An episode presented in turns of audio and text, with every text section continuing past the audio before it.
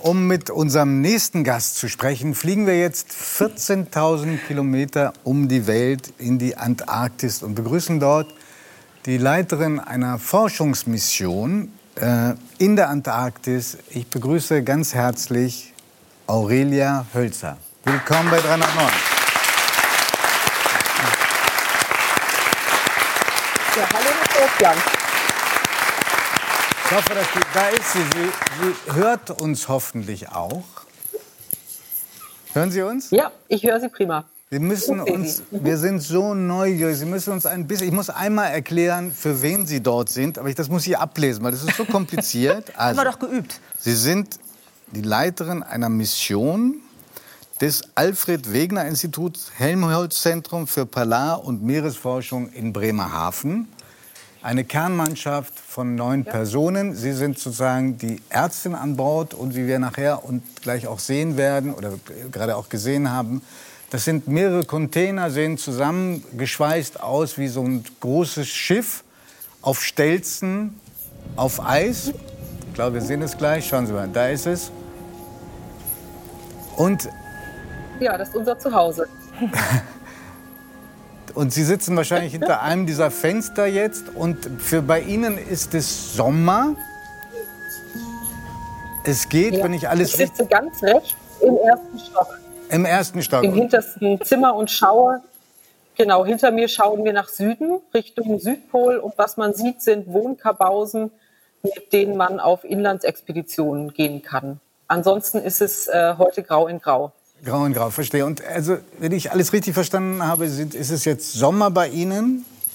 Es wird nie dunkel ja. für, für äh, sechs Wochen ungefähr. Und wenn Sommer ist, heißt das, wie viel Grad haben Sie da? Also heute ist es extrem warm. Wir haben minus zwei Grad. Ähm, und für uns äh, Überwinterer, wir sind natürlich sehr viel niedrigere Minusgrade gewohnt oder höhere Minusgrade. Ähm, das ist schon extrem warm. Und der Sommer unterscheidet sich vom Rest des Jahres, aber vor allen Dingen auch dadurch, dass hier sehr viele Menschen sind. Wir sind jetzt 50 in der Station, nachdem wir äh, neun Monate zu neunt waren. Deshalb, das hatte ich vorhin auch versucht zu erklären, dass äh, die, die jetzt dazukommen, die 41, müssen die sich dann auf ihre Einzelzimmer verteilen? Also die Überwinterer haben ein bisschen Gnadenübergang. Wir haben noch Einzelzimmer, weil wir einfach aus einer sehr langen Stille und Isolation kommen.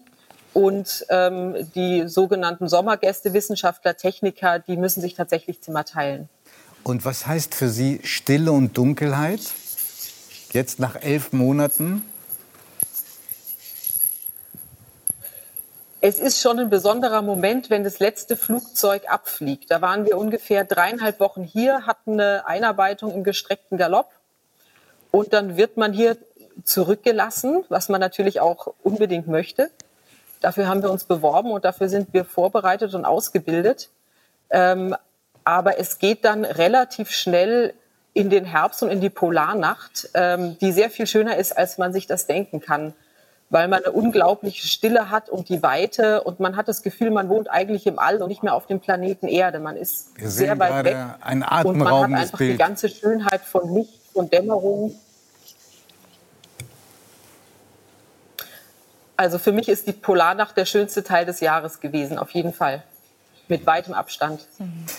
Ich, ich bleibe noch einen Moment bei dem Flugzeug, das dann abhebt. Heißt das, dass äh, wenn dann irgendjemand was wirklich Schlimmes passieren würde in dieser Station und Sie können nicht, obwohl Sie noch einen Crashkurs gemacht haben als Zahnärztin, Sie können nicht helfen am Ort.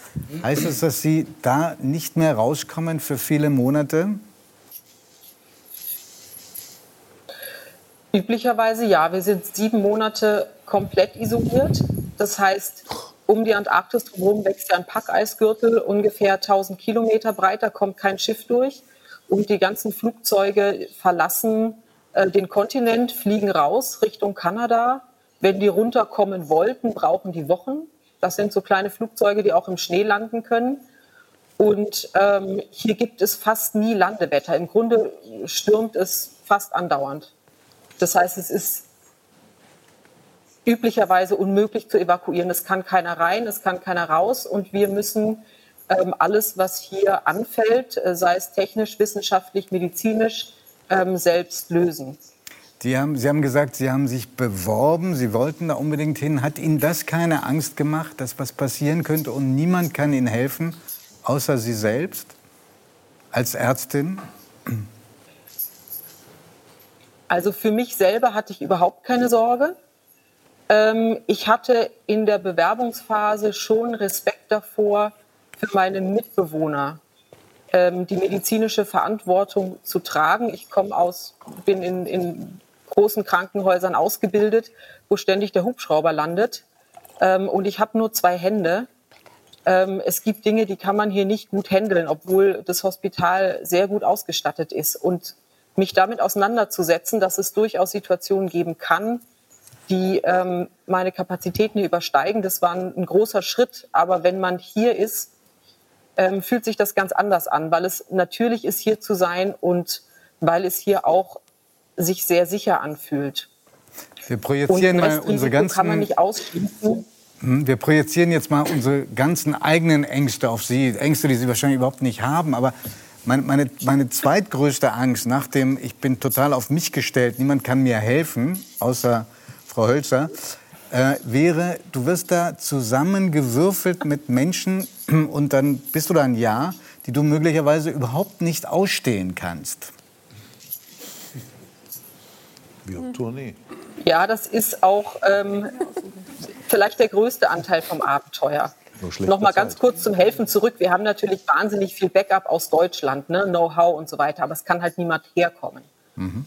Ähm, das Soziale ist schon auch ähm, Glückssache, aber auch eine Sache dafür, wie viel man sich auch Mühe gibt. Wir haben uns am ersten Tag der Vorbereitung kennengelernt, da sind wir zusammen in WGs eingezogen und wussten vorher voneinander nichts.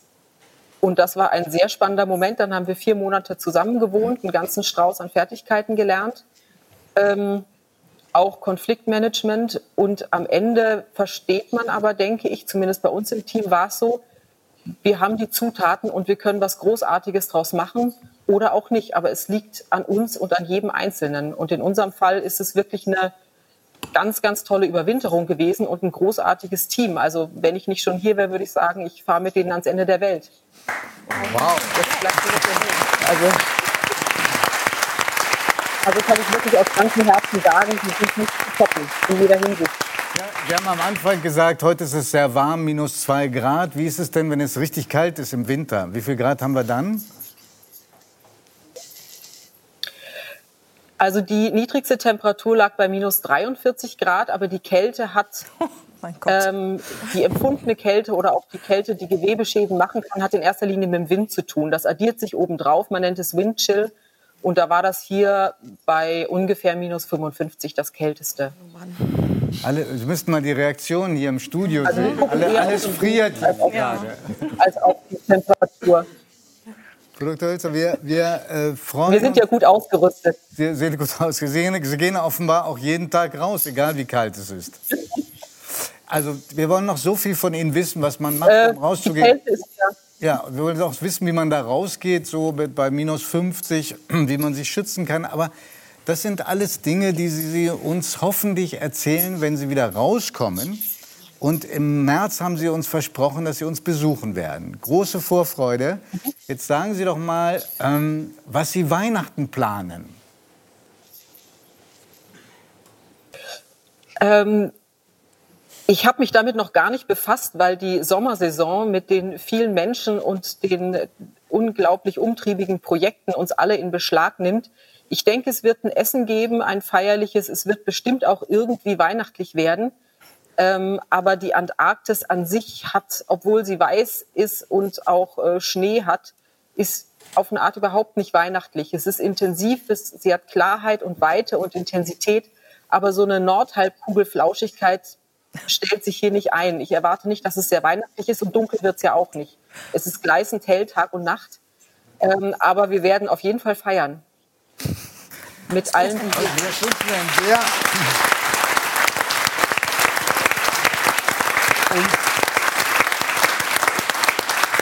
wenn Sie uns dann besuchen werden, werden Sie uns sicherlich auch ein bisschen was von erzählen, was Sie dort erforschen, welche Ergebnisse Sie sammeln. Und die sind dann auch nicht nur gemütlich, auch wenn die Antarktis die sauberste Luft haben soll, die es überhaupt ähm, auf der Welt gibt.